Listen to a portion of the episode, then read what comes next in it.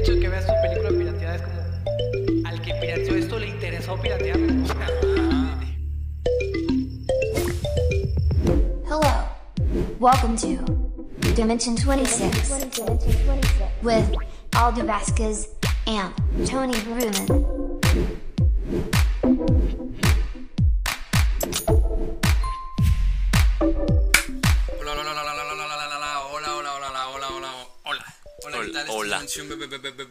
20. 26. A ver si 26, está, ¿qué tal? Futuros artistas, artistas del futuro, artistas metamórficos y... Y amigos multidimensionales y a- empezando con eso, con amigos multidimensionales, tenemos aquí un amigo multidimensional, el primero de esta sección.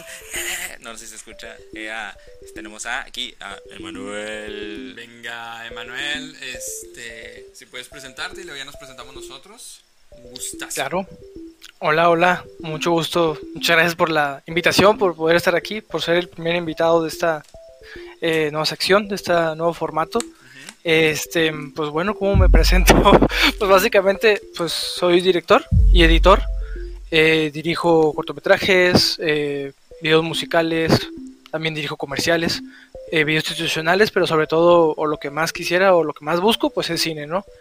Eh, lo que me deja dinero y lo, con lo que como, pues básicamente es ser editor, ¿no? Pero básicamente todo relacionado con audiovisual.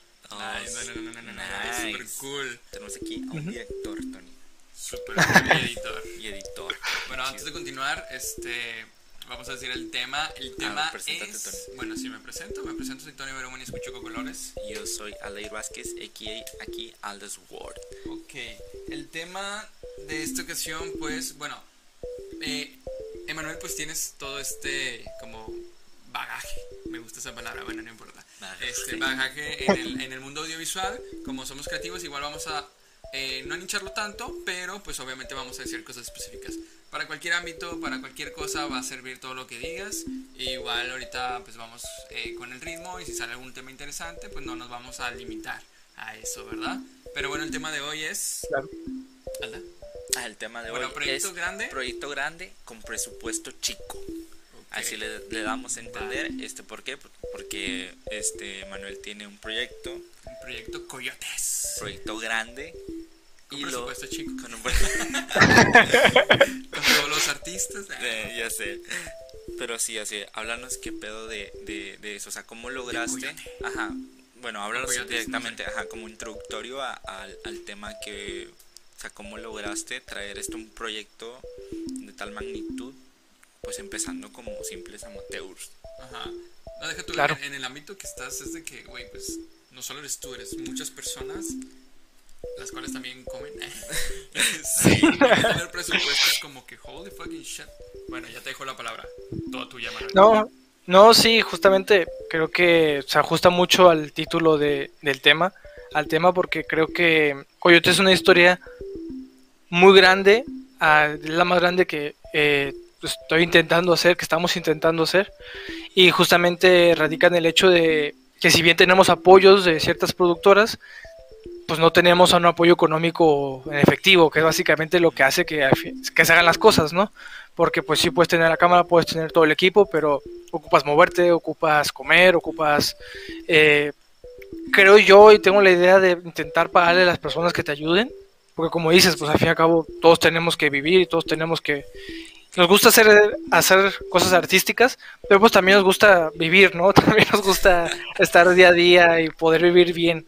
Entonces, puedo un poco combinar las cosas, a veces no se pueden, pero Coyote es esta primera historia como grande, porque es una idea grande, pero también eh, nos está exigiendo más de lo que normalmente estamos acostumbrados, que pero pues que ahí nos estamos acomodando justamente, como dice el título, como dice el tema, pues que el, que el proyecto, este proyecto grande, pues ajuste al presupuesto pequeño, sin embargo con diferentes viendo qué, qué exige más, ¿no? Si lo creativo, si lado del presupuesto, a qué nos vamos a adaptar al fin y al cabo, Sí, ¿no? exacto. Y aparte es una cosa que nosotros como, como este, artistas, pues tenemos que adentrarnos a eso, de que usualmente nos sentimos este, limitados por proyectos en- y no cuestión de ideas, sino cuestión de presupuesto. Sí, no, deja tú que eres el Exacto. director, es típico de que tengo una idea y luego el productor de que, eh, no. No, no, eh, que, no se puede, eh.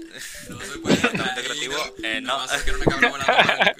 Sí, o sea, Es que la... el coyote no se va a comer a alguien, es muy caro. O sea, quieras o no, esas limitaciones este, tratan de pues limitar la creatividad y teniendo apoyo ya sea de diversas instituciones, pues lo- logramos hacer cosas chingonas. Pero ¿qué, ¿qué pasa? Empezamos y no tenemos esas, esas oportunidades que pues todo mundo quisiera. Pero lo único importante o lo importante es pues tratar de hacerlo de la manera en que, en que no tengamos tanto este presupuesto por gastar. Y eso es algo que hablábamos Tony y yo la otra vez. Siempre hablamos de eso. Siempre hablamos de eso. De que no hay dinero. De que no hay dinero. Porque este, quieras o no, se vuelve algo más creativo las ideas. Porque no sabes. O sea, no, no hay como que un presupuesto total de. de pues no hay presupuesto en sí. Así que se vuelve más interesante la idea de que cómo vas a planear esto, cómo vamos a hacer esto, si no tenemos con qué. Y es cuando Claro. empiezas a, tu cerebro empieza a, a, no sé, a, a- a trabajar para poder lograr la idea final. O sea, ¿qué opinas tú o cómo le haces tú al principio para poder generar este tipo de problemas o mejor no generarlos, simplemente resolver este tipo de problemas a la hora de, de comenzar un nuevo proyecto? Es que surgen nuevas ideas, ¿no? Creo que me quedo con, con- con esa última frase que dijiste. O sea, al fin y al cabo, las limitaciones generan ideas. O sea, eso de- desde el inicio, ¿no? El hecho de, de tener una limitación de algo te va a forzar a tener que resolverlo. Te va a tener que forzar a tener que buscar cómo hacerlo. No solo a cómo buscar un apoyo económico, que eso es otro lado, un lado más de, de, un productor, sino en el lado de un creativo, veas en cualquier área, en cualquier eh, área del, del arte. eh, el hecho de tener una limitación, ya sea económica o ya sea de cualquier otro tipo de limitación, te hace el tener, te fuerza a crear algo nuevo, te fuerza a tener que buscar, porque tal vez, eh, por ejemplo, en mi caso muchas veces pasa de que no, yo quiero resolver esto de esta manera, yo voy a resolver esto con esta toma y se va a ver esto y esto y esto, y luego como, como dijo Tony, al fin y al cabo, a veces el productor dice, no se puede, no se puede tener esto, y ahora tú como creativo tienes que resolverlo. Y, ah, bueno, tal vez no se va a ver a tal cosa haciendo tal cosa, pero tal vez se pueda entender eso con sonido, o tal vez se pueda entender eso con un diálogo, o tal vez eso no se tenga que ver directamente, solo se vea eh, las consecuencias de eso. Mm, sí, Tienes que jugar con las cosas que tienes a la mano, ¿no? Pues sí, es Y como- eso, ajá, Ah, bueno, yo iba a decir de que ese típico, no sé, eh, película de, de terror donde nunca ves al monstruo, pero siempre lo escuchas que se come a la gente, o no sé. Pues es lo que según habían hecho en, en Tiburón, ¿no? Literal. Ujú. Ah, o sea, sí, por cierto. tuvieron muchas limitaciones con el tiburón mecánico y lo que hicieron Steven Spielberg fue como, ok, no mostremos el tiburón y vamos a crear como este más, más impacto a la hora de mostrar escenas donde solamente sale, no sé, un ojo, la boca, así tal cual, y creó más impacto a la hora de mostrar un tiburón mecánico real o real. genera más. O sea, lo, lo hace más fuerte. A, ve- a veces uno dice, no, es que así tiene que ser. No solamente en lo audiovisual, sino en cualquier, cualquier otro área. No, es que así tiene que ser porque, por- porque yo quiero y porque así es mi visión y así lo quiero. Pero luego cuando te enfrentas a estas cosas, sale- salen ideas que dices, bueno, pues la verdad está mejor de lo que había pensado. Ajá, exacto. O sea, Cuando te enfrentas al tiburón, exacto. Ajá, cuando te enfrentas al tiburón, exactamente. Ok, yo tengo aquí ya una pregunta al tiro porque yo soy el de las preguntas duras y a veces eh, curadas. a veces. Pero bueno, la pregunta sería, ahora sí bien, en, en, pues tal cual, ¿cómo le haces para conseguir dinero para un proyecto grande? O sea, ¿cómo, no- bueno, no solo dinero, recursos, gente, este, catering, Sí, claro. obviamente, ¿Actores? ¿Cómo le no, no, deja tú, los actores son los primeros que tienen que comer. Pero pues digo, hablando un poquito general primero y luego ya nos vamos un poquito más a lo tuyo. Específico. Pero ¿cómo, cómo le haces? Pues hay muchas maneras, ¿no? O sea, hace poco estaba, platicando con un amigo y coincidimos en algo que es que lo más importante cuando creas cualquier cosa y implica un equipo, más allá de, de ti mismo, sino a otras más personas, es que esas personas amen tanto la historia o amen tanto tu idea como tú la amas. Tienes que vendérsela de una manera en donde se sientan comprometidos con lo que estás contando. No solamente en lo audiovisual, no solamente en, el cine, sino si estás haciendo una instalación, si estás haciendo eh, una obra de teatro, si estás haciendo una fotografía, ocupas modelos. O sea, creo que todo eso implica el, que tú narres de la mejor manera lo que quieres, lo que quieres hacer, lo que quieres transmitir. Y si lo logras transmitir de una buena, buena, buena manera, se resuelve en el hecho de que, bueno, pues tal vez no te cobro, te voy a cobrar menos, o te voy a ayudar en esto. Tal vez, eh, por ejemplo, en, en cine, pues tal vez convences a, a una productora que tiene equipo y le dices, y dice, bueno, pues te voy a prestar el equipo con un, con un precio mucho menor, o gratis. Eh, o en el área, por ejemplo, en el teatro. O sea, si consigues poder venderle tu idea, poder vender lo que quieres hacer, pues te pueden con- con, eh, prestar un espacio, que es lo más complicado cuando haces una obra de teatro, ¿no? Un espacio donde poder mostrarlo. Sí, exacto. Y luego también, eh, eso está el, el- el enamorar, ¿no? El, el poder hacer que los demás quieran tu historia, quieran poder o tu, o tu tema, ¿no? O tu intención. Eso es lo primero. Y lo segundo es, pues buscar los apoyos que existen. Porque hay veces en donde, en donde uno, por ejemplo, yo, yo muchas veces he escuchado la frase de que no, hacer cine en México es muy complicado. Y es verdad, digo, es muy complicado, pero existen las opciones. En efecto. Ajá, en efecto, es complicado. Complicado. Pero existen opciones. Ajá. Ok, este, pues ¿cuáles serían esas op- opciones? Ah, bueno, pues hay fondos, ¿no? Al fin y al cabo hay apoyos, tanto gubernamentales como apoyos en convocatorias de festivales, como apoyos en, eh, por ejemplo, hay un, desde escritura, desde el momento de escribir un guion ya hay apoyos, en donde te puedes concentrar al 100% en escribir tu guion. Y no, y no te y no tienes necesitas un trabajo que te va a quitar tiempo creativo y te concentras en el guion, porque casi casi como que te pagan, por así decirlo. Existen apoyos tanto de gobierno, que son muy limitados, la verdad, y es ahí donde entran ciertas cosas de que no, pues que siempre se, lo dan, siempre se los dan en la Ciudad de México, está muy centralizado y todos esos temas, siempre se lo dan a los mismos. Sin embargo, es bueno y es necesario el intentarlo. O sea, el intentar entrar por ahí. Existen otros apoyos, en festivales, en productoras, en convocatorias. No solo, esto estoy hablando de las que yo conozco, ¿no? Pero sé que existen convocatorias, por ejemplo, conozco de fotografía. Eh, en el caso de convocatorias de tanto de concursos que tienen un premio económico y que ese premio económico te va a ayudar a crear un siguiente proyecto. Tiene que ser un círculo al fin y al cabo. Lo que generes, si quieres seguir generando, te tiene que, para la redundancia, ganar algo. O sea- Como, como un loop, ¿no? Exacto.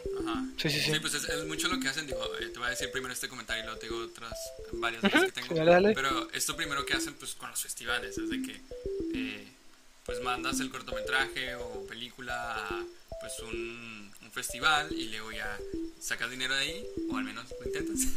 y luego ya este, pues sigues ese loop de seguirlo festivaleando y con ese dinero pues vas generando otro pues otro presupuesto para otro proyecto, ¿no? Luego ganas premios, casas productoras te encuentran. Ah, luego Exacto. eres rico, Te vuelves rico. luego te vuelves gordito y hueles a hot cakes y te Está muy lejano, pero ojalá. Ajá. Sí, pues, de hecho así, así tuve una clase pasada en, en la escuela de artes. Olía a hot Este, cakes. No, pendeja. tuve, este, era la clase donde me enseñaban a hacer como que un presupuesto para poder, o mejor dicho, hacer un proyecto y presentártelo, presentárselo a gobierno para que te pueda dar como que un apoyo. Y había como una guía literal para poder llenar una documentación y cada mes tenías que darle como que un expediente al gobierno donde si te aceptaban el proyecto que qué es lo que estabas haciendo mes con mes para Ah, ya, como digamos que decirle, mira, estoy haciendo esto. estoy haciendo esto, por eso me estoy gastando tanto dinero, tanto, o sea, probablemente puede ser así, o sea, y hay desde hacer un cuadro, una pintura, hasta por hacer un documental o una obra de teatro, súper está bien. súper bien eso. Y, y, por Sí. ejemplo, o sea, no es muy burocrático ese pedo. O sea, no sé cómo funciona, la verdad. Sinceramente, aquí te lo estoy diciendo así, en nulo. En la, en la escuela de arte no me han enseñado a O sea, vender mi arte. burocrático como, o sea, que... Eh, sí, mucho papeleo. Y Pues no sí. sé si, por ejemplo, de que, no sé, este, de 10 personas se eligen a dos. Y no sé, Sí, este, sí, sí. de esas Te dos. quedaste corto. De esas dos es cada 8 años. Ah, la verga. Pues sí, o sea, No, no, no sé, porque dependiendo, o sea, esos, es- esos proyectos, digamos que esos, esas oportunidades o apoyos duran de que un año, o sea, o seis meses, o sea, no es como que una, o sea, son, du- son largas las, el apoyo tal cual y me imagino que para apoyar a mucha gente pues no tienen. O si tienen, pero Claro. no quieren, va. Una, hay una cosa, ya no nos vamos a meter en esos pedos, pero sí, o sea, son muy limitados los, los apoyos que hay aquí aparte por parte de gobierno para el Sí. arte. O sea, si no apoyan tanto a la ciencia, imagínate el arte, o sea, les da, Sí, les de da hecho, igual. digo, combinándolo con eso mismo que está diciendo Alda, eh, digo, cuando inició la pandemia, creo, ya no supe, ya no le seguí el hilo si sí lo hicieron o no, pero que retiraron los fondos para el arte y para la cultura y no sé qué otras cosas.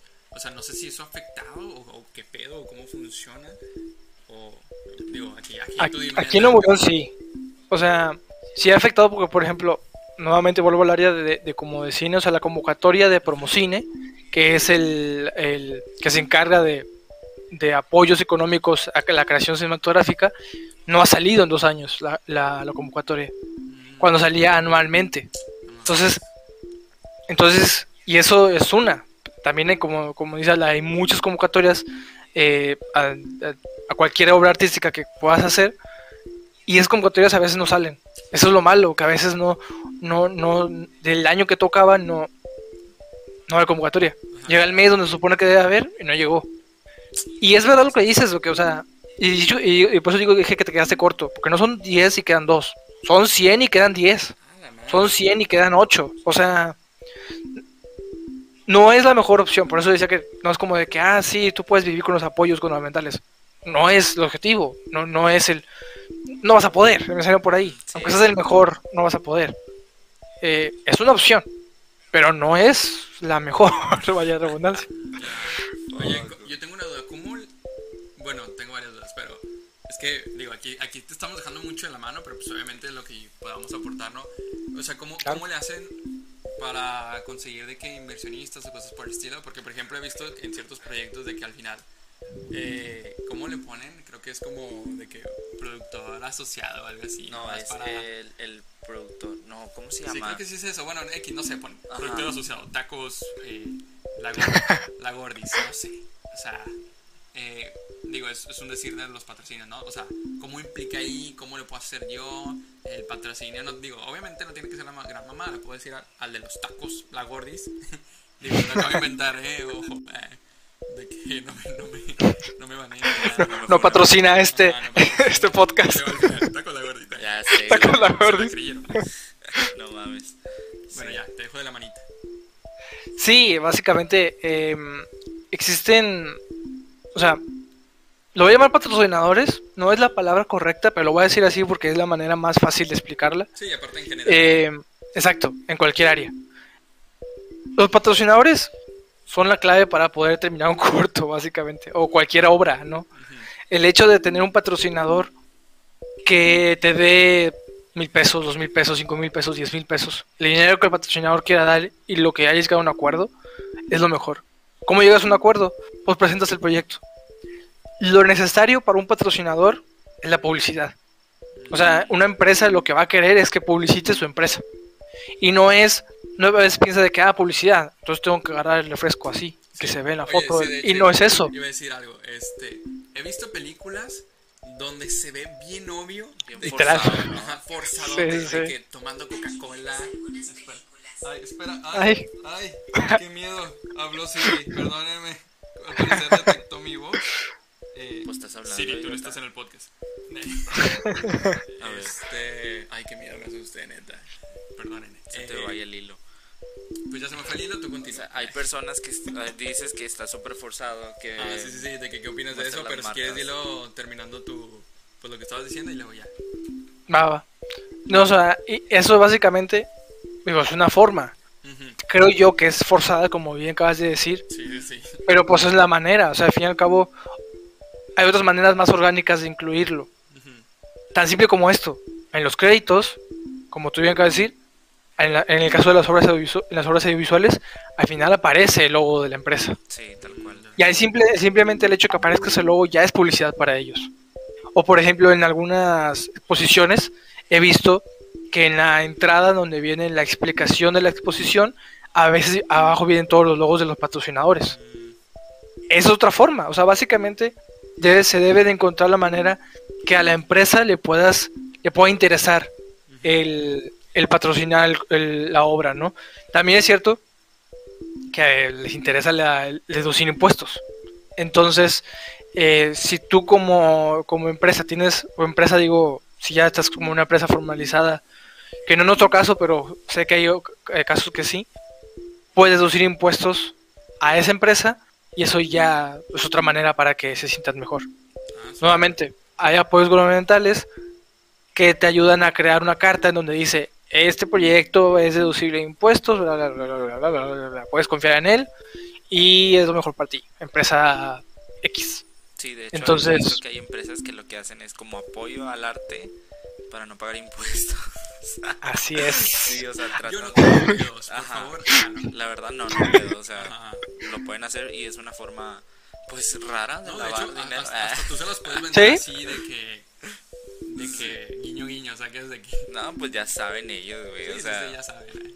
o sea, No se lo tienes que decir, Ajá, no o sea, tienes sí, que no decir. Ellos te lo ofrecen. eh. Sí, ellos mismos. Oye, yo tengo aquí un, un comentario. Es que haz de cuenta de que he visto, digo, no sé si va muy por de la mano, pero pues nomás por meterlo. Bueno, he visto de que Claro. también hay marcas que hacen como sus propios proyectos artísticos. De que Ujú. Maruchan hace concurso de Maruchan si tienes que construir su escultura. No es que yo haya querido entrar, ¿verdad? Ah, estaba bien Sí, padre no, ese no, no. concurso. Yo- yo sí Sí, quería. sí queríamos Sí, sí, entrar, la verdad. la Sí, verdad. Pero dije, no voy a comprar 30 maruchan, ¿qué voy a hacer, va a trepar el estómago y luego para que no gane y si gano el dinero va a ir a la cirugía. Pero bueno, Exacto. pero... No gano y Maruchan ya se chingó 30, o sea, ya, ya me quitó 30, 30 apoyos, güey, por ese pedo. 30 apoyos. Y me van a tener que operar. Sí. Y digo, eso es un comentario. No sé si tengas algo que decir de eso. Yo nomás lo digo porque me da risa. ¿eh? De Pues, Es, güey, es real, o sea, no, no, digo, al fin y al cabo, la obra que vas a hacer, creo yo que ya no es una obra artística, es que ahí entra un punto en medio pues, de lo que yo entiendo. Para mí una obra artística importa mucho el fondo, la intención. Ajá, O sea, siento que ahí está el- lo más importante de cualquier obra artística. ajá, el fondo, o sea, el caldo. En este El caso, fondo, el exactamente. caldo. Oye, y Exacto, exacto, y en este caso es el ca- es como lo hago porque quiero ganar dinero, o sea, por una competencia de Maruchan. ¿Y qué opinas Entonces- de esos tipos de competencias en- o concursos en donde, ok, es de una marca y a huevo tienes que hacer un cortometraje y, y lo tienes que presentar? Y si ganas, pues obviamente te dan el premio, pero si no, güey, pues ya te mamaste, te chingaste, ya perdiste tiempo haciendo tu cortometraje, le debes dinero a gente porque le prometiste el, el premio. O sea, ¿qué opinas que ese tipo de concursos? O sea, ¿tú los ves eh, de una forma, pues bien, porque ayudan a, a personas o lo ves como algo que solamente es publicidad para las marcas? Espera, aquí un ejemplo, yo concursé, no gané, yo concursé para el corto del agua hace como dos años. Y, Ujú, y yo- año pasado. Y no hay agua. Ah, Sí, no hay agua, sí, antes de que se acabara el agua. Sí. Bueno, ya puedes continuar. Es que iba a dar ese ejemplo, justamente. O sea, el hecho. Se escribieron un buen de cortos. Un buen. Muchísimos. Y había muy buenos. Y con todo el respeto a los, a los que lo, lo hicieron y Te respeto, todo. te respeto. no, no, no, no, no me fui a ti, no vi el tuyo. No, no, no. O sí, ¿cómo se llamaba? Tal vez lo vi. Ay, ni no me me acuerdo. acuerdo, la verdad. no, pues qué compromiso ese, pues era yo solo haciendo el corto. No, pero es que eso, eso es que justamente está el punto ahí. O sea, cortos muy buenos y cortos que podrían mejorar, pero al fin y al cabo, todos con el mismo objetivo. El objetivo de participar en eso, te voy a preguntar a ti. ¿Querías hablar sobre el agua o querías ganar? La verdad, las dos. Pero ¿cuál te impulsó más? ¿Cuál fue la razón que te dijo? Pues, El dinero. Bueno, sí, la verdad, sí.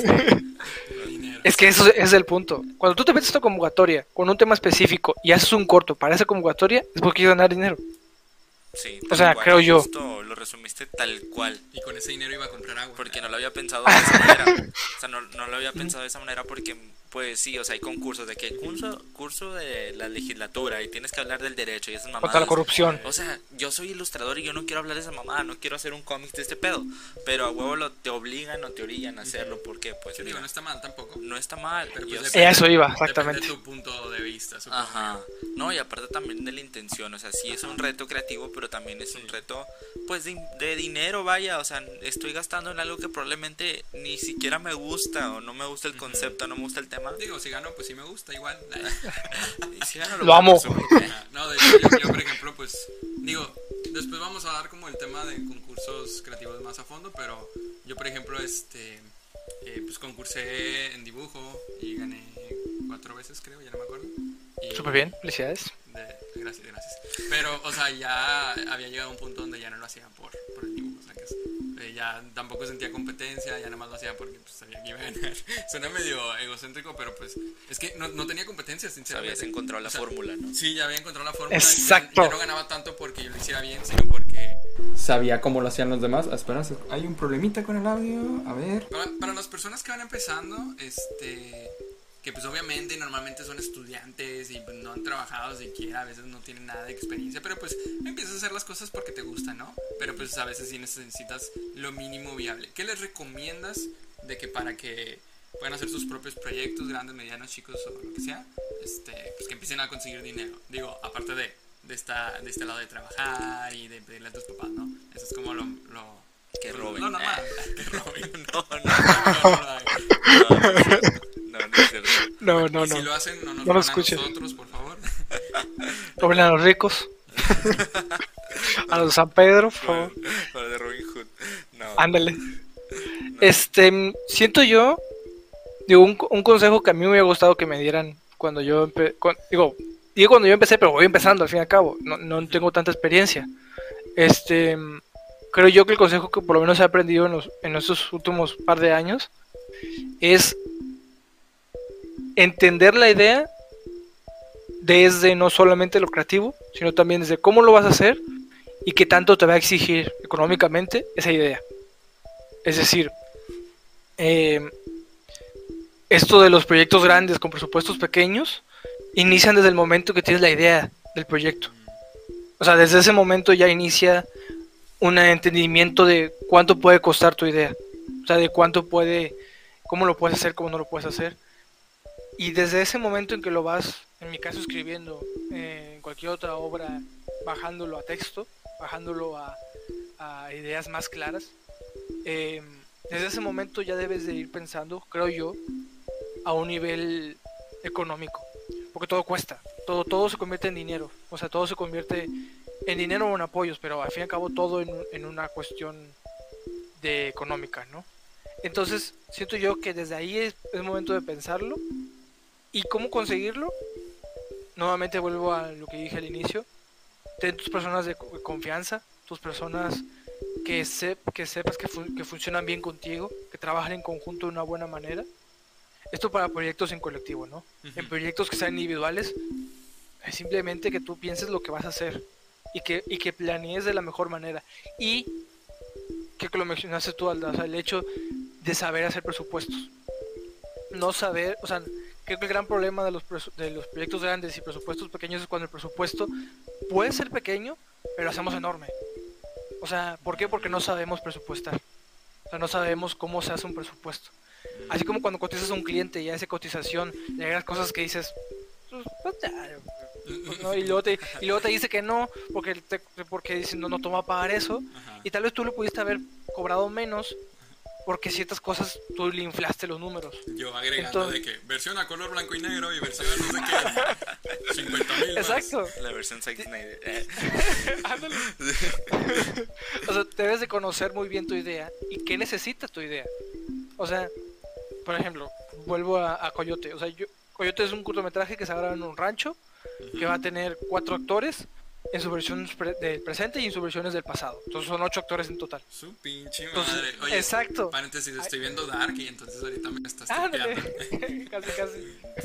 Entonces, ahí ya entra un dilema, ¿no? Entra, ahí yo ya sabía que, bueno, voy a ocupar ocho actores. Y Voy a ocupar un rancho. Ajá, y que se parezcan. loco. Entonces, ok. Y luego una vez ya todo eso, todo eso hecho es, bueno, entonces, eh, ¿qué cosas son necesarias? ¿Y qué cosas son un deseo? ¿Y qué cosas son como, si se puede que bien y si no, pues no? Sí, como capricho, ¿no? Exacto, como los Digo, caprichos. suena, suena feo capricho probablemente, pero Pero es, lo es, o sea, es sí, como cosas que me gustaría que estuvieran, pero si no están, pues la idea funciona bien. Y todo eso, o sea, yo por ejemplo, en mi caso, yo sé que el rancho de los ocho actores es inamovible. Eso tiene que ser así. Pero, pues aparecen caballos. Entonces los caballos sería bueno que estuvieran, pero si no están, me puedo adaptar. Le ponemos sonido de caballo ya. Exacto, y listo. O sea, o vemos, o cambiamos de caballo por un carro, así, ¿no? Y, y luego, eh, y luego está el, el capricho. Ah, pero quisiera que fuera de noche y que toda la noche estuviera iluminada. Oye, pero no tengo para una, una luz de 18 mil. Entonces, no, pues no. Eso, eso es un capricho. Eso se puede resolver de otra manera. Con 18 mil celulares. Eh. A la verga. no, hombre. Entonces, todo eso que te digo, tiene que ser sin- muy sincero con lo que tu idea exige. Y para que eso sepas es conocer muy bien tu idea. Cualquier idea, ¿no? En cualquier medio. Sí, si no lo tienes muy claro, va a empezar los, los problemas de presupuesto. Y van a empezar los problemas de un presupuesto inflado que puede ser mucho más pequeño. O sea, por ejemplo, Caro no se puede mover, no se puede mover el hecho que todos tienen que comer. Eso no se puede mover. Eso es algo inamovible. Pero sí, ¿qué van a comer? Ah, Sí, ya, ajá. O sea, como, como ir pensando muy bien el hecho de que, bueno, aquí puedo ajustar, aquí no. Y todo eso para alguien nuevo, para alguien que va iniciando, como en mi caso, lo vas aprendiendo. Vas aprendiendo el hecho de que, bueno, aquí, aquí gasté de más. Entonces la próxima puedo gastar menos. Aquí pude haber buscado un aliado. Pues para la próxima lo voy a buscar.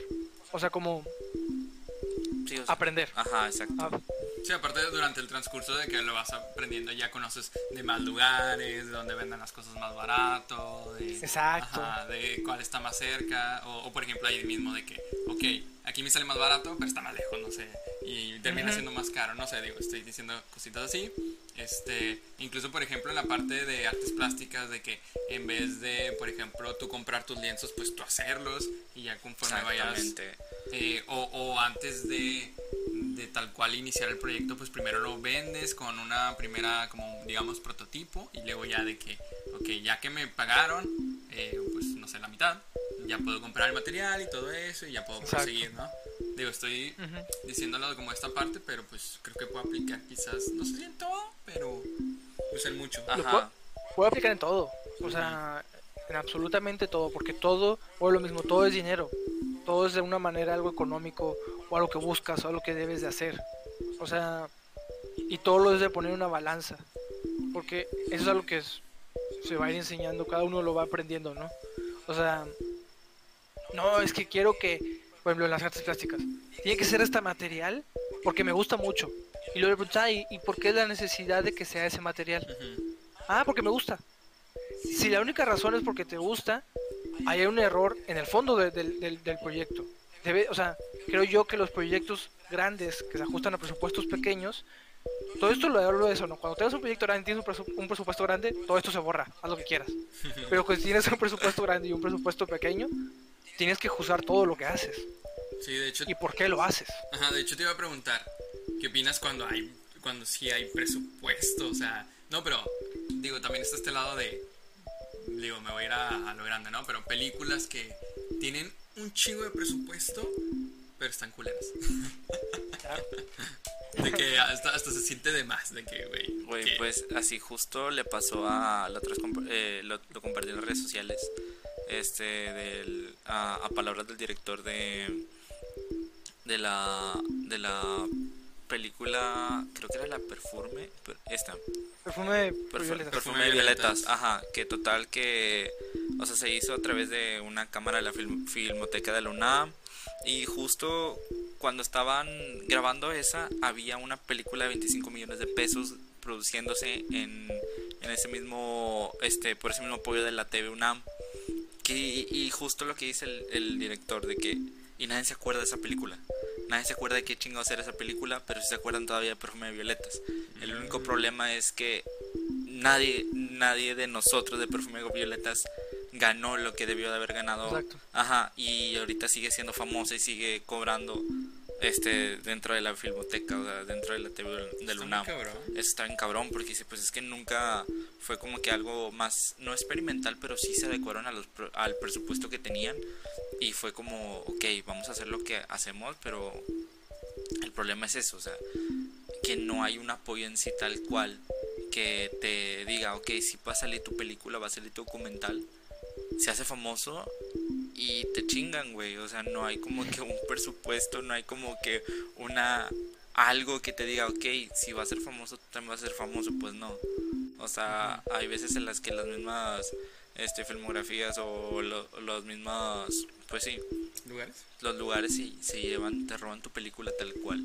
O el crédito ajá, o el crédito tal No, cual, no, porque yo, yo, produ- yo patrociné esto, yo producí esto, yo hice esto, así que los recursos van para mí, todo lo que ganaste va para ti, y dejan a un lado al director, dejan a un lado a los actores, dejan a un lado todo el proceso, a los guionistas, a todo ese proceso, las personas que estuvieron involucradas, y justo le pasa a, a- o sea, le pasa a este equipo de, de Perfume de Violetas y tal cual, o sea, qué cosas, o sea, qué está pasando aquí en México o en otro país que no se está viendo, o sea, no se está viendo eso, o sea, Yo creo que es así es con todo. O ujú, sea, sí, vuelvo lo- al, al tema de los apoyos de gobierno.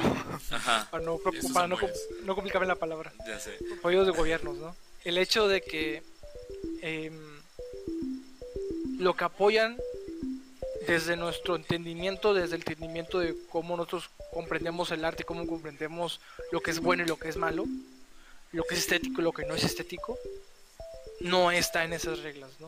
Ujú. Y tal vez sí estuvo para los jueces que decidieron quién ganaba en ese apoyo. Lo mismo Sí. para lo de... Eso básicamente Perfume de Violetas fue eso. O sea, bajo las reglas de y, con, y entendimiento de los de cine, decidieron dar el apoyo eh, de esos millones de pesos a estas producciones y a Perfume de Violetas no. Ahí yo creo que entran dos puntos. Uno que mm, creo que es muy importante entenderlo y es el hecho de que en el cine, específicamente en el cine, pero en todo el arte, se gana y se pierde. O sea, va a haber momentos donde vas a ganar y momentos donde vas a perder. sí, Es, es una gráfica que va así. O sea, no, nunca o pocas veces sucede tener una gráfica completamente recta. Lo mismo con las producciones grandes, contestando a, a tu pregunta, eh, Tony. Eh, creo que el hecho de, de que existan otras producciones que tienen muchísimo dinero es el hecho de que pues pueden tenerlo.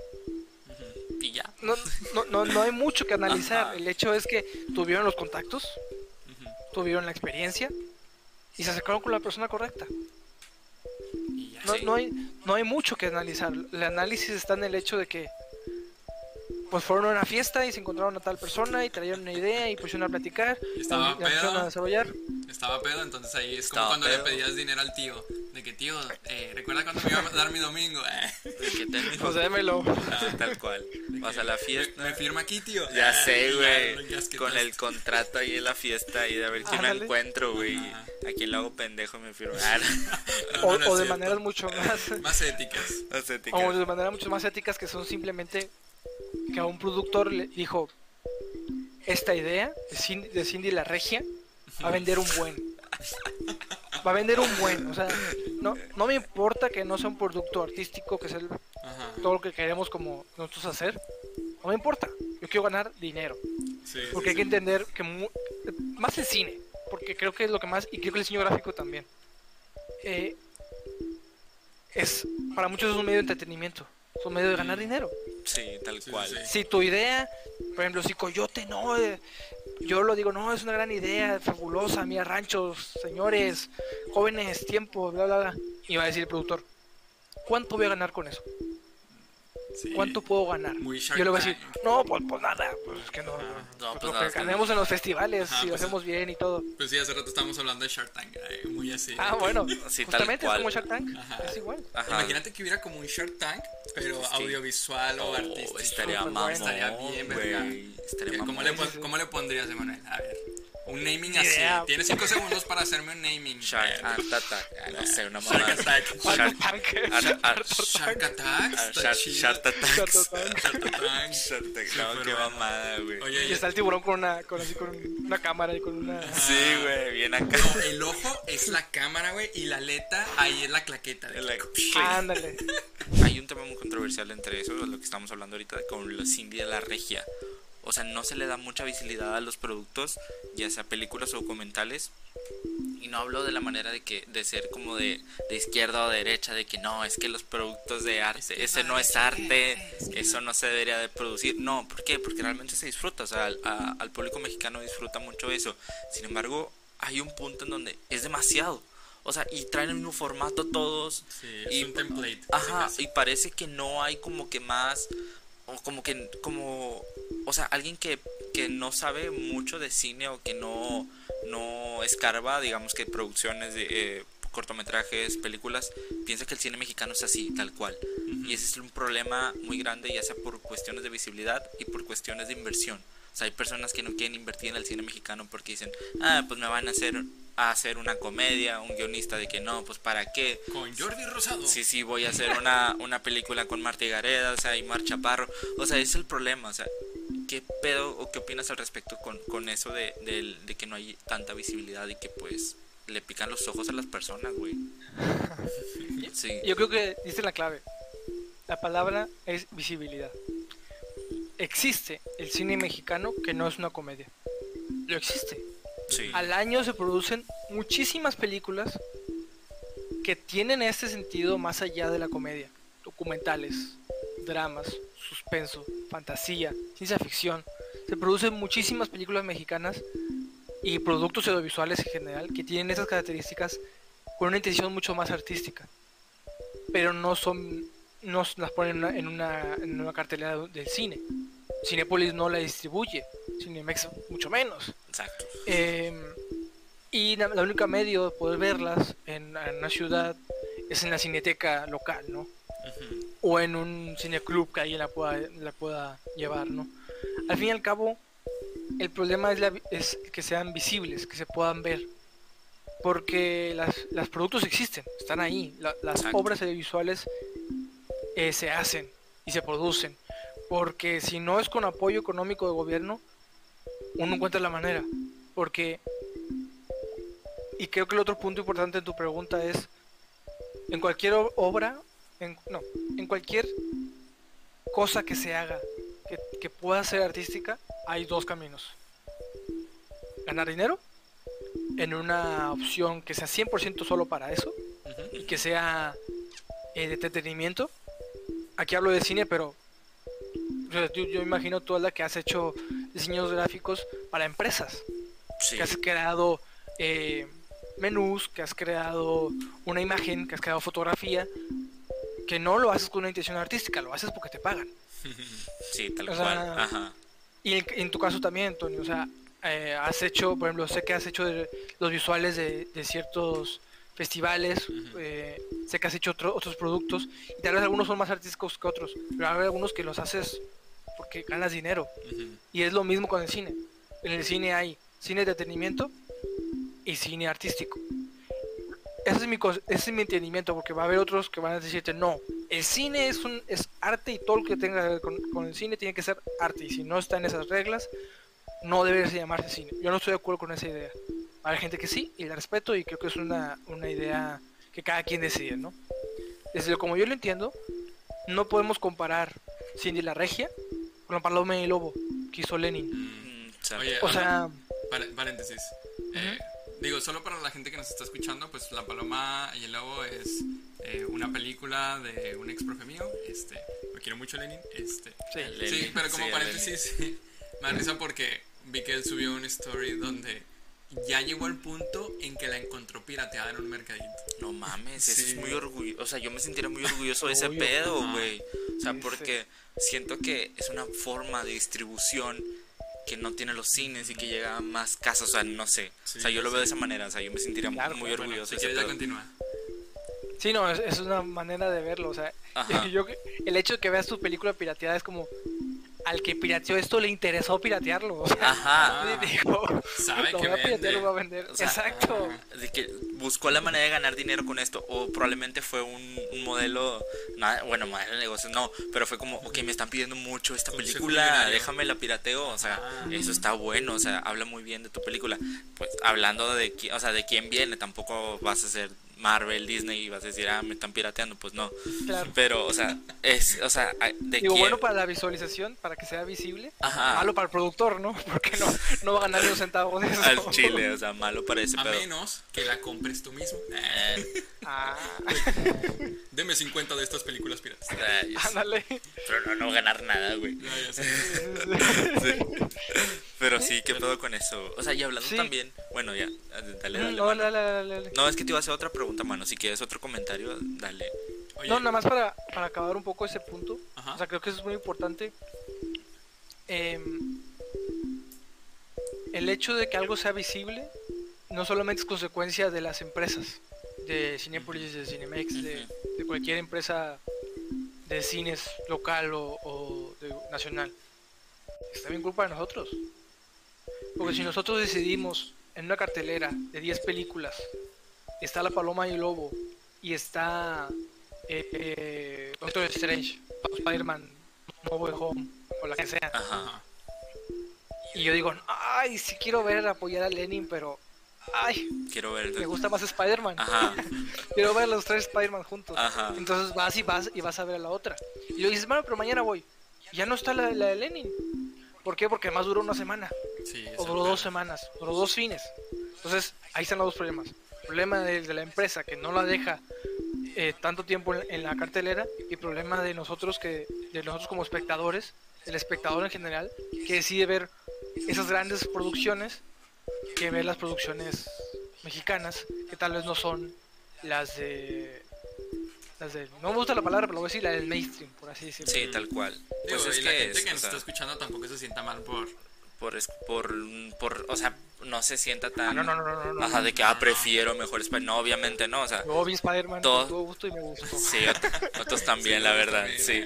O sea, y eso no nos hace menos artista, artistas ni, ni menos creativos ni nada, o sea, al, al contrario, o sea, nos un tipo de creatividad diferente.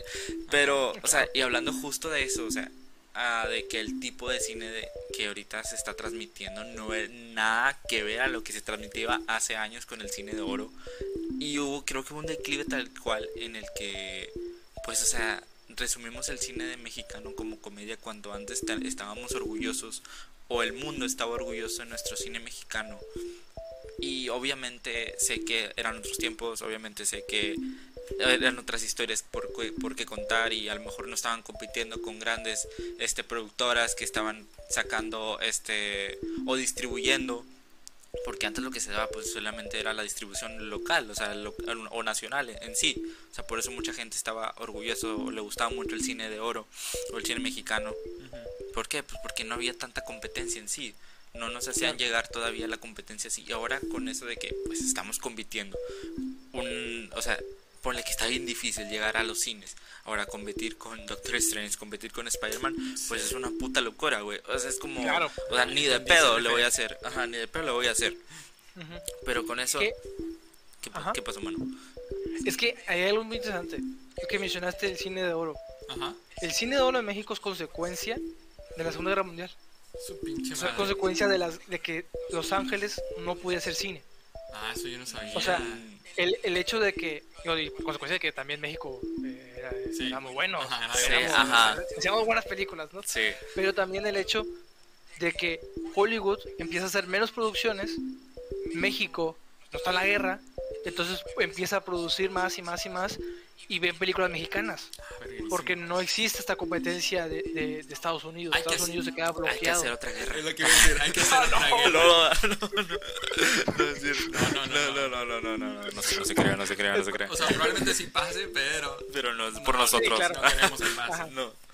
Entonces, o sea, luego ya vuelve Hollywood a hacer películas.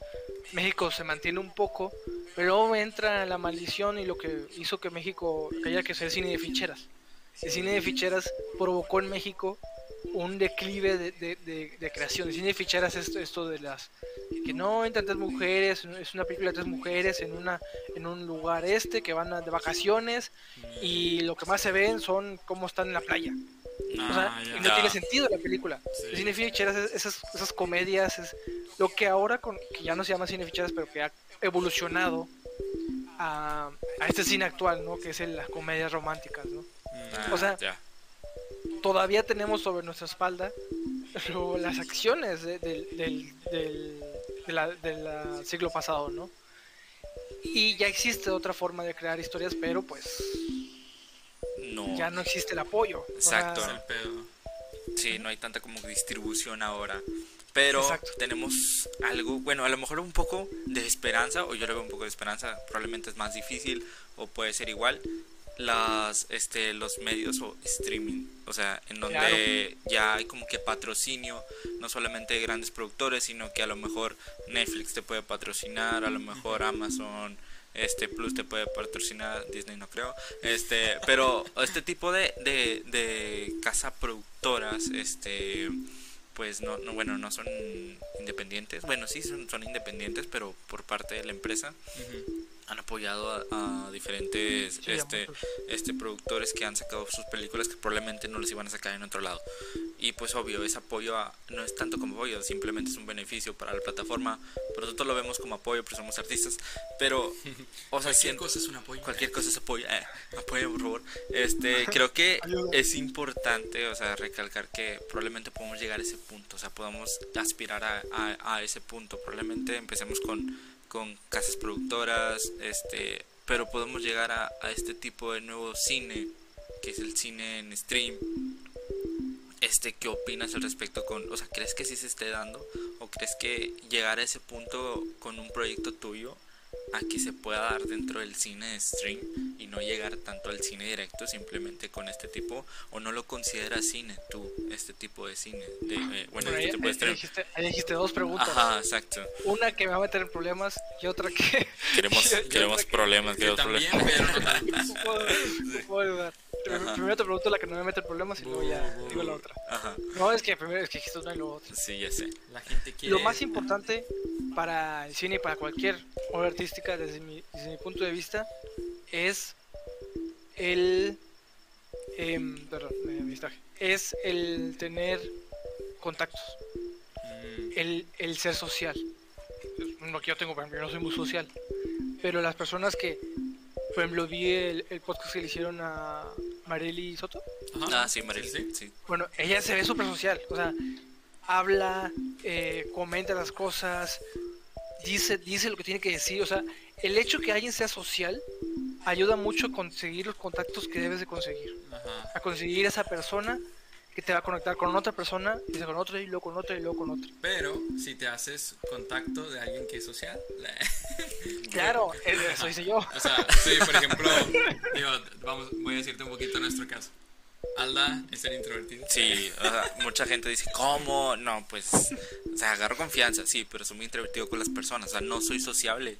Tony es todo lo contrario a mí, o sea, Tony es de que es un perico, no se calla, no se calla y, y gracias a, a, a Tony sí hemos agarrado, pues no contactos todavía, o sí, Bueno, yo pero, sí. ajá, o sí, pero, o sea, venimos como que arrastrando eso de que, pues sí, o sea, como lo que tú dices, o sea, como de que el ser sociable te ayuda a abrir puertas Sí, y eso está porque- súper bien. Mínimo Ah, ventanas. Pero bueno, continúa con la segunda pregunta. Yo quiero problemas. Y tener talento. O sea, no solamente es social, es tener, Ah, sí, sí, sí. Ah, bueno, sí, ¿no? exactamente, sí. Ya teniendo uno, el otro se hace de poco en poco. La segunda pregunta, la que mencionaste de que si el streaming es cine o no, una, una discusión que yo he tenido mucho con un amigo que se llama Macías, justamente contactó Macías. con ustedes. Él es el amigo social, él es el amigo que me conecta. este, Para los que no entienden el contexto, los que nos están escuchando, y espero que Macías sea uno de ellos, Pues, este, pues Macías nos contactó con Emanuel. Bueno, ya, y se así, cierra el paréntesis. así se hizo posible esto. Sí, ajá. entonces creo, cre- creo yo que el hecho de que... Ah, bueno, eh, eh, bueno, y la discusión que he tenido mucho con Macías el hecho- es el hecho de que para mí el cine no es lo que se ve en un proyector en una sala de cine. Para mí cine es el producto audiovisual que se ve en cualquier medio. Todo lo demás es una experiencia de cómo ve el cine. Macías dice, no, Me explotó el cerebro. el cine tiene que ser En el en cine. verlo en, en- Ajá. en- en la sala de cine. Y, y- y, pues sí, hay películas que se van a ver mucho mejor en la sala de cine. Eso ni qué. La experiencia es mucho mejor. La experiencia. O sea, Como Starbucks. Esa- no. Ya sé, mal chiste, mal chiste. Continúa, ignoremos. Aquí, aquí lo corto, no te preocupes. Yo soy el que edita el video. El eh. cine vende Nadie sabe. experiencias. Eh, Es más, voy a cortar todo lo que no me gustó que yo dije. pues de hecho se llama como sala de experiencias, ¿no? El- o no o- Sí, claro, claro. Ajá, Sí. sí. O sea, entonces, pues sí, obviamente crear una, un, una película para streaming también da mucha esa, esa potencia. Entonces, siento yo que el hecho de que tú creas una obra cinematográfica, un audiovisual, da lo mismo si la ves en, en una sala de cine o si la ves en una, eh, en, en una Netflix, en Amazon, en cualquier servicio de streaming, en YouTube, en Vimeo, en Facebook, mientras se cumpla tu intención, mientras se cumpla lo que quieres lograr. Porque, porque es algo que yo explicaba con, que yo hablaba con Macías, el hecho de que una fotografía es menos fotografía si la expones en tu Instagram o si la expones en una galería. O sea, una pintura es menos pintura, es menos obra artística, es, es menos arte si la expones en un museo, así la expones en la banqueta, o sea, en la banqueta de tu casa. Al fin y al cabo todo depende de la intención. Todo depende de- del por qué hacer las cosas, el por qué decidir lo que tengas que hacer. Coyote lo estamos pensando para cine, para una sala de cine, pero se va a poder disfrutar en cualquier lugar, porque el- la intención, la, la forma en la que, el, el, el- perdón, el fondo de que tiene esa obra no es que sea una pantalla grande, es que se vea, que cualquier persona que lo vea sienta algo. Entonces, lo mismo con cualquier obra artística. O Sí. sea, mm, Bueno, yo, yo siento aquí que va un po- también un poquito a veces de nuestra parte egocentrista creativa de Claro. sí quiero verlo en la pantalla grande. Sí, Sí. tal cual. O sea, 100%. Digo, no Sí. siempre, pero pues sí pasa muchas veces. Sí, pues es que, O sea, es, verdad- es- es que es lo mismo que te. O sea, la misma. El, el problema de la sociedad. No, o sea, es que el- la misma sociedad te inculca a que no, es que tu obra tiene que tener valor. Si yo la veo en un museo, si yo la veo Es más. eh, en exposición, en ese tipo de Es más, cosas. Voy a dar un ejemplo de que conmigo, o sea, yo por ejemplo hice los visuales para eh, este día y mi amigo para Pal Norte, ¿no? O sea, la obra sigue, bueno, en este caso el visual sigue representando algo, ¿no? Y pues se lo puedo enseñar a Alda y pues tiene un impacto en Alda y que ah, esta verga, lo que sea. Pero pues obviamente yo prefiero verlo ya en, en el festival, en la pantalla grande, porque pues también es parte de mi ego y sinceramente pues, o sea, es también parte de la experiencia. Sí, o sea, todo tal este- cual lo que dice Manuel, o sea, la experiencia es lo que te hace como que termina el ciclo de la obra. exacto, exacto. Ajá, o sea, porque Manuel puede hacer, el Manuel puede hacer el, el video, su película o documental para el cine, y yo lo puedo disfrutar en mi celular, este, pirateada, eh, no. pero, o sea, el ciclo de la obra o el ciclo del proyecto de Manuel es que termine dentro de, este, dentro del cine, o sea, y esa es Exacto. el- como que la experiencia final, Sí, sí. y eso es como que más recordado para la gente. Sí, o sea, de verlo en mi cama acostado en el celular con el climita a verlo en una sala de cine mientras el bebé llora. eh, no es cierto. Exacto. broma, es broma. es O broma. sea, pero es la experiencia. Es la experiencia. Ajá. Claro, pero es que fíjate, dijiste lo de tus visuales, o sea, el hecho, o sea, obviamente no es lo mismo ver un visual, específicamente los visuales que hiciste para un concierto, verlos en un concierto con la gente, con la música, con las luces, con, con toda esta fusión de todo, Ujú, a verlo solamente el video en un celular. No va a ser lo mismo. Tal O cual. sea, porque tu objetivo con tu obra era que se viera en el concierto, que se viera en el Panorte. Si no se veía ahí, era una obra incompleta. Porque, o sea, porque eras tú parte de un, de un todo, ¿no? Tus visuales se completaban o se sentían al 100% con la música, con el, con el ambiente, con todo lo demás, ¿no? Creo yo, ¿no? Así, así por lo menos lo pienso yo. Sí, Con el perreo. De hecho, sí, no, no sé si estamos de claro, acuerdo. con el o, sea, perreo. o sea, un comentario así raro. O sea, porque los, los tres vimos Spider-Man.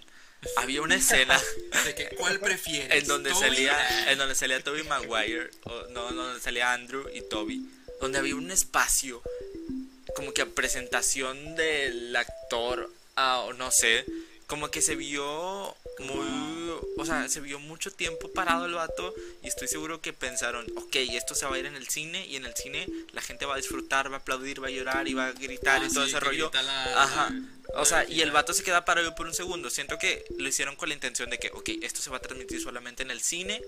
¿Para qué? Para que la gente aplaude, grita, llore y la la la. Y mientras se queda parado el güey ahí unos tantos segundos. Pero tú la ves en el celular o la ves en la computadora, la película. Y tú dices, ahí, aquí algo no me cuadra, güey. Porque el güey está parado ahí. O sea, muévete, haz algo. O sea, se, se queda en silencio y nomás así. O sea, no, no, nada que ver, güey. Sí, nomás parado, así. Es como, güey, o sea, sí tiene mucho que ver eso de, de como que el- de, eh, terminar el ciclo de- del proyecto o también para qué va dirigido el proyecto en sí.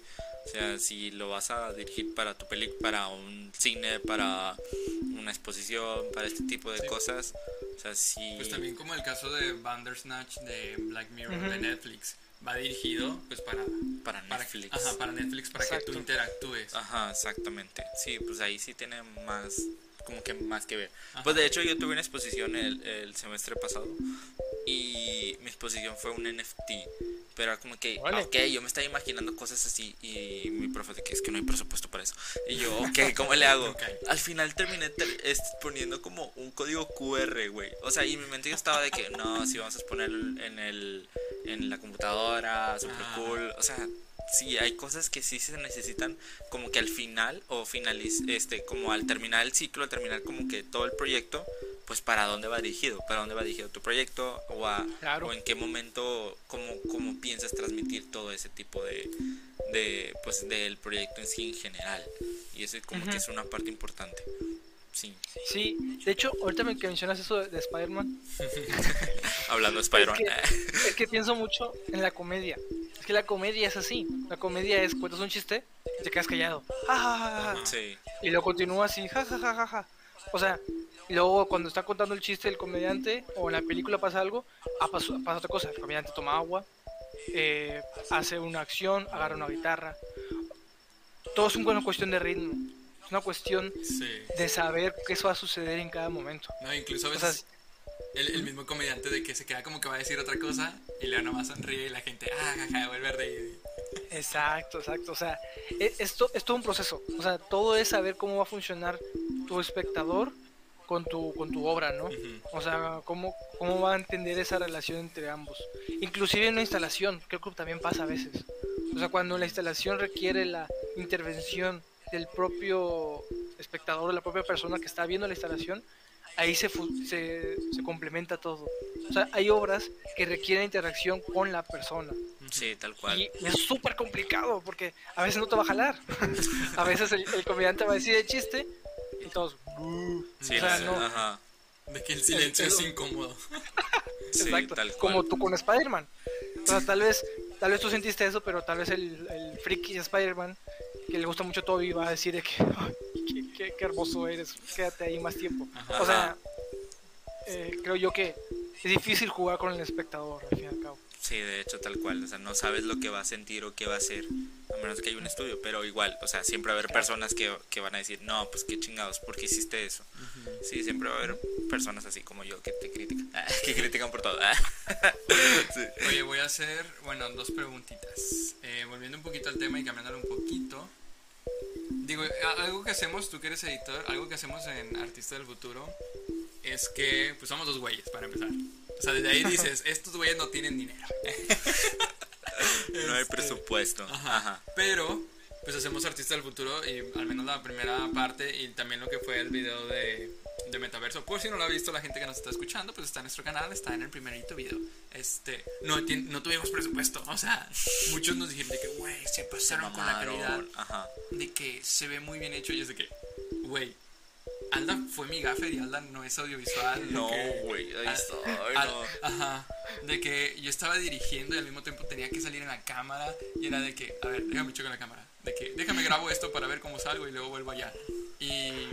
Y yo de con los De props hecho, y yo Marieli, pedo. hablando de ella, este, ella iba a ir a ayudarnos y se chingó el pie un día antes. O sea, Sí, o sea, todo mal. Ajá, Pero bueno, a lo que voy es que muchas veces, al menos en esta parte audiovisual, y supongo que también en foto, por ejemplo, en foto cuando, oye, que tengo que tomar una foto, pero no tengo un estudio, pero tengo que hacer que se vea como estudio, no, pues lo arreglo en edición.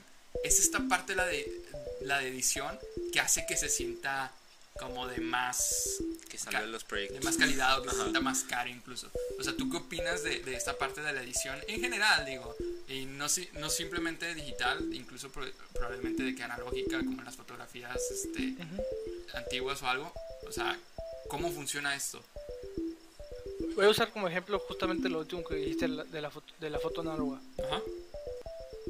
Desde, el, desde, el- desde que se inició la foto análoga, el hecho de trabajar con químicos y con los tiempos ya te ha hablado de una intención. Es decir, el hecho de voy a dejar más tiempo en este químico, esta fotografía, para que salgan más así, salgan a- de esta manera. Sí. Voy a hacer esto que está aquí, que está erróneo para algunos, pero lo voy a hacer porque tengo una intención sobre eso. O sea, desde el momento en que desde el arte tenemos la capacidad de modificarlo en cualquiera de sus etapas, em, es válido y es necesario. O sea, en el hecho, por ejemplo, en el ejemplo que diste del video de- del metaverso, es un video muy bueno, que se nota un gran trabajo, sobre todo en post. Ajá, exacto. Y es un trabajo que se nota porque hay gráficos, hay animaciones, hay espacios en 3D, hay eh, pantalla verde, creo. O sea, casi, hay... casi, no había, de que Sí. no había tiempo para ponerla. Hubo rotoscopia. Entonces todo eso, pero todo eso, a ver, aquí es pregunta de, de mí para ustedes. Ok. Todo eso lo, lo pensaron desde el momento que estaban grabando o lo resolvieron ya en la post. No, si era O desde sea, antes. sí, o sea, hubo como Bueno. que un guion, tal cual. Bueno, de hecho, sí hubo pedos porque el final era diferente. Se supone que entramos a un Mm. portal y. Ojete, güey, ojete lo en la, en la pro. Ajá. Ajá. O sea, Y- eh, ese fue pedo también de la toma, porque la toma sí en sí no... Pues que te- teníamos más... Nos dio. No, no, sí, o sea, no, no, no se dio tanto. Aparte hubo varias cosas en las que probablemente queríamos que nosotros saliera nuestro cuerpo completo Ujú. y había de que no, no se va a poder, de que no se puede, tomas así se cambiaron y al final sí se resolvió todo en postproducción tal cual. Ujú. Yo quiero agre- agregar una cosa eh, con esto de que pues proyectos grandes y presupuesto chico es que si trabajas en algo pues de lo que quieres hacer, por ejemplo en este caso nosotros que trabajamos en una agencia nos prestaron el estudio, nos prestaron el equipo y pues ahí ya nos ahorramos bastantito, ¿no? Lo único- Claro. Ajá, y pues para aplicar de que no sé, este, tú trabajas en una galería, oye, pues déjame exponer de que mínimo hazme precios y no me lo dejas gratis. Y, o sea, cositas así creo que pueden aplicar muy bien. Sí, yo, yo trabajo en una empresa que hace videos a empresas agropecuarias. Pues ahí. La diseño Coyote. Ah, verguerísimo. güey. O sea, al fin y al cabo, ese es el punto. O sea, no. Todo se tiene que conectar. Tienes que entender de qué eres capaz. Y por eso les preguntaba si, si le había sido des- desde el momento en que empezaron en la idea. Porque creo que a veces olvidamos la capacidad de la post. Y, y desde el momento que estábamos sentados pensando en la idea, así como ustedes, decidieron, bueno, todo esto lo vamos a hacer en post. Todo esto lo vamos a resolver en, en la grabación, en el rodaje. Todo esto lo vamos a resolver con N cosas, ¿no? Entonces, ahí es donde empieza nuevamente lo que mencionaba hacer unas preguntas. El ver no solamente tu presupuesto, sino también el cómo lo vas a resolver. O sea, quiero que en el video eh, nos metamos en un portal. ¿Cómo vamos a resolver eso? ¿Lo vamos a hacer físicamente? ¿Lo vamos a hacer con pantalla verde y vamos a hacer un, un- en 3D y vamos a hacer un efecto en, en- en After Effects? ¿O cómo vamos a hacer? ¿no?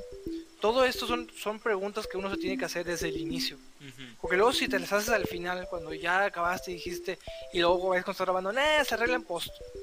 A veces eso no se va a arreglar en post, porque Ya. no está contemplado que se arreglara en post. Ya me pasó. Sí, sí ha pasado. claro, Sí. claro. Ajá. O sea, a veces sí, a veces la post hace milagros, pero a veces no.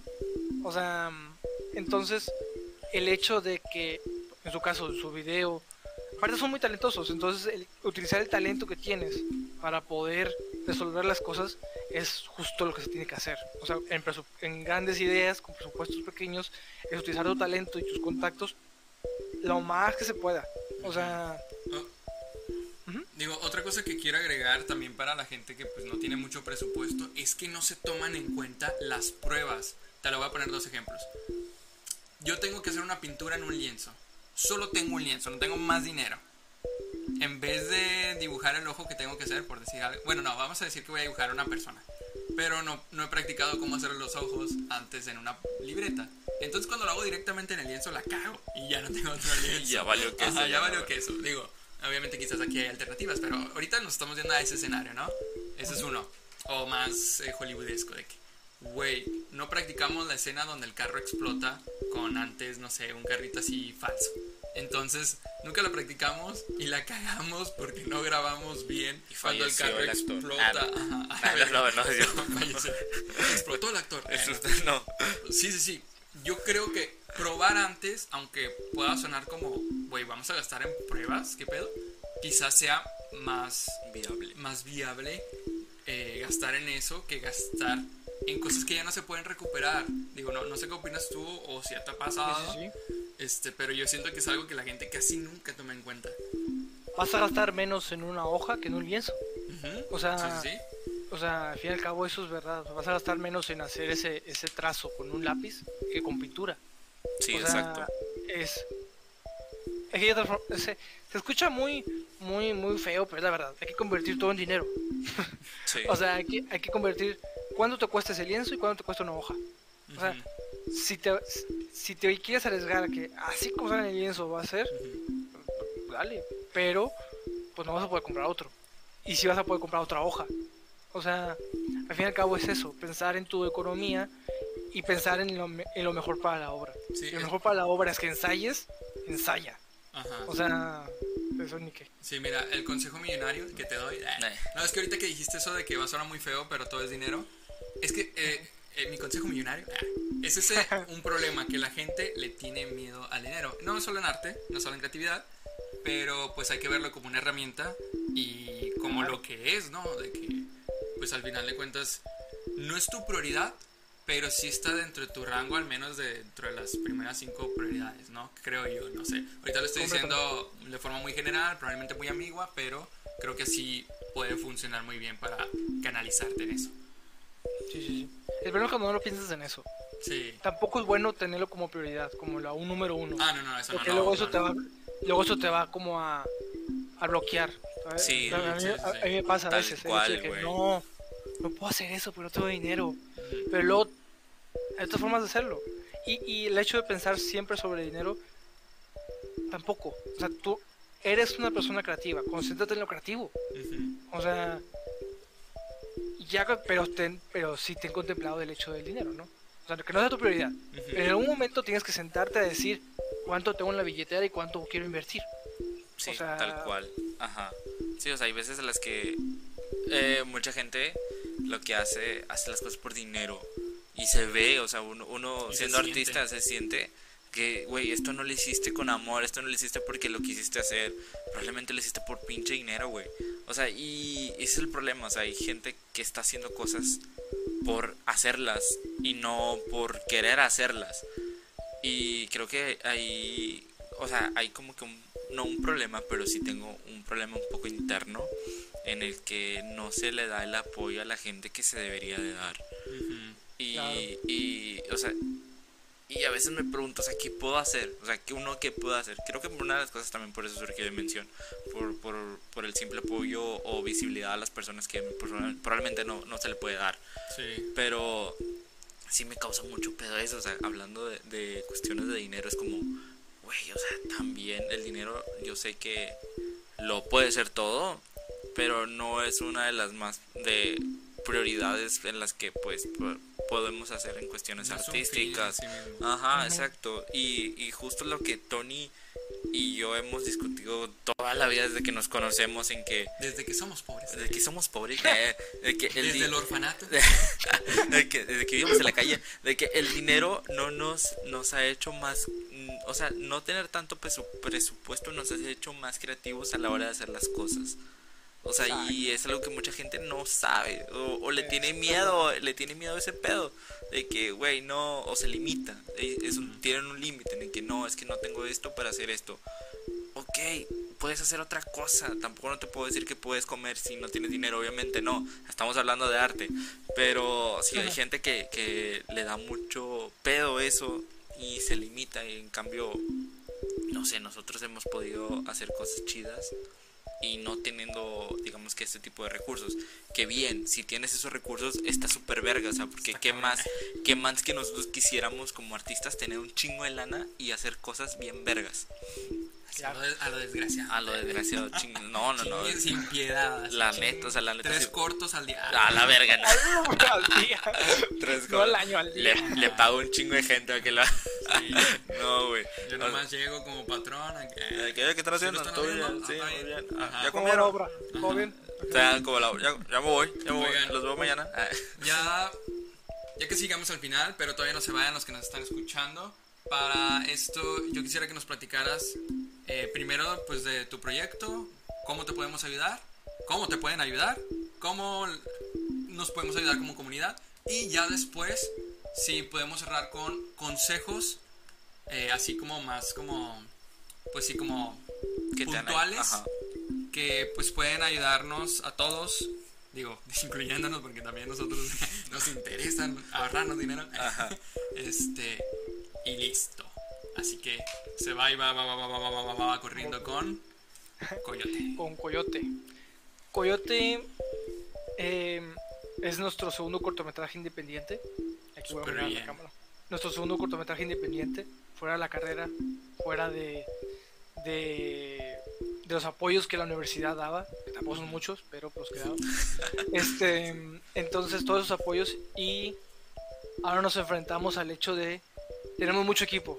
Gra- Gracias a, cor- a cortometrajes que tuvimos antes y como hemos platicado aquí, que ganaron festivales, que ganaron premios, con llegamos con, con, con Coyote con, con premios en, en especie, eh, premios en, en equipo, ¿no?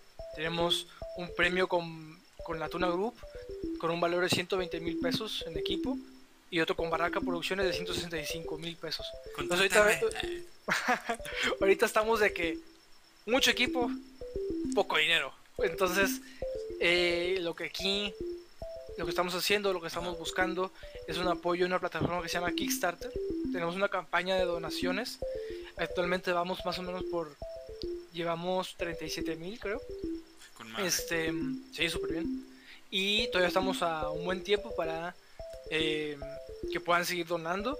Estas donaciones son básicamente para hacerlo realidad, ¿no? Ujú. Eh, porque ya tenemos el equipo, pero justamente lo que hemos platicado, ¿no? Falta para pagar a los actores, falta para transporte, falta para algunos días de catering. sí sí Y todo esto se resuelve con su apoyo, ¿no? Con el apoyo de, de los que los escuchan, con, con ustedes, con el apoyo de la comunidad.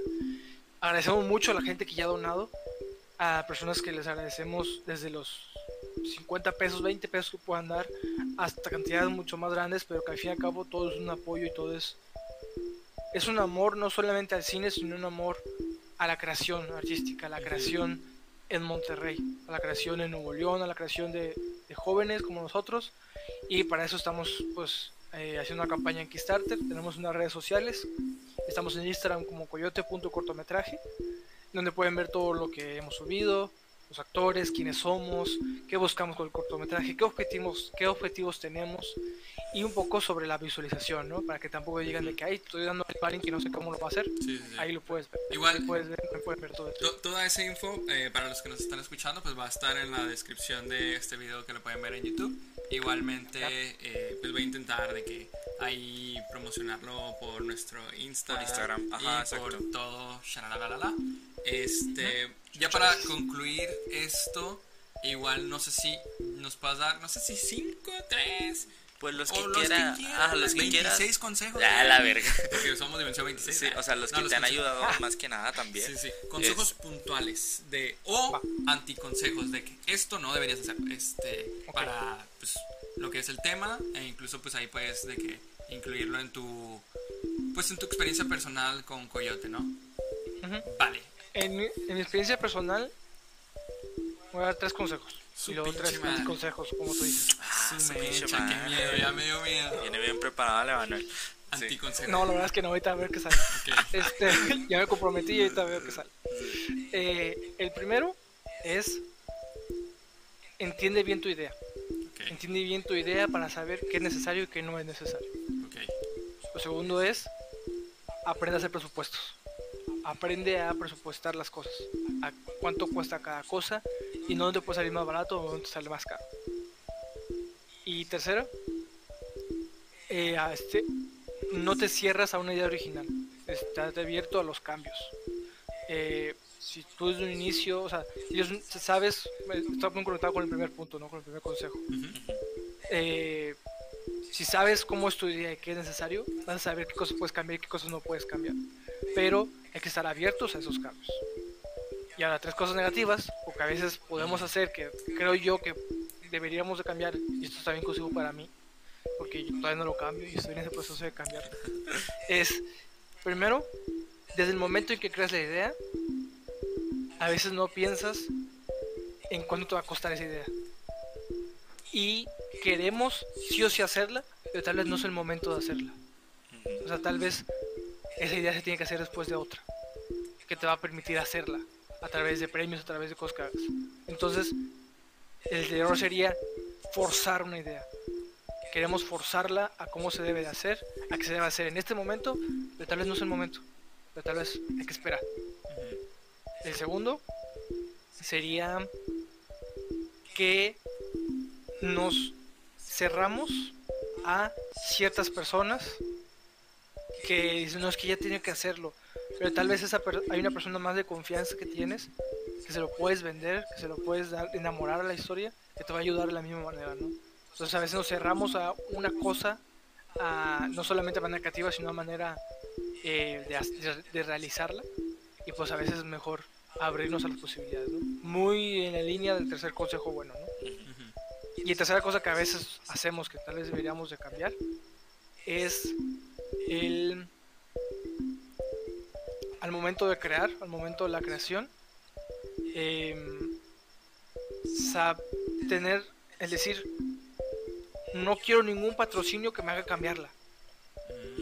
Mm, o sea, chécalo. O sea, por ejemplo, es que esto lo veo, lo veo porque hoy lo acabo de tener con una junta que tuvimos con una empresa. La empresa decía, no, pero si mi empresa alguien la dice, yo estoy dentro. Y yo me quedé pensando, ay, no quiero que alguien diga el nombre de la, el nombre de la empresa. Pero todavía no lo analizo.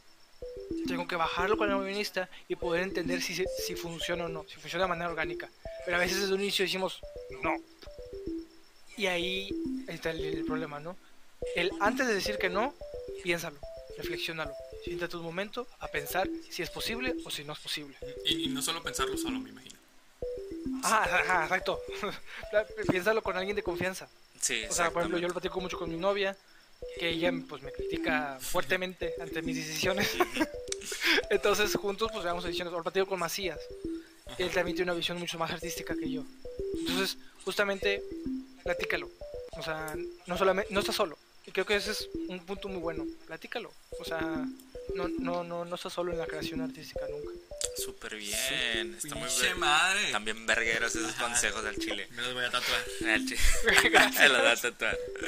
Oye, qué bien, hermano. O sea, esperemos que, eh, que sigan. O sea, que siga todavía como que las donaciones a, a Coyote. Sí, recordatorio va a estar en la descripción. Y sí, ajá. Se y- aceptan de 50 mil para arriba.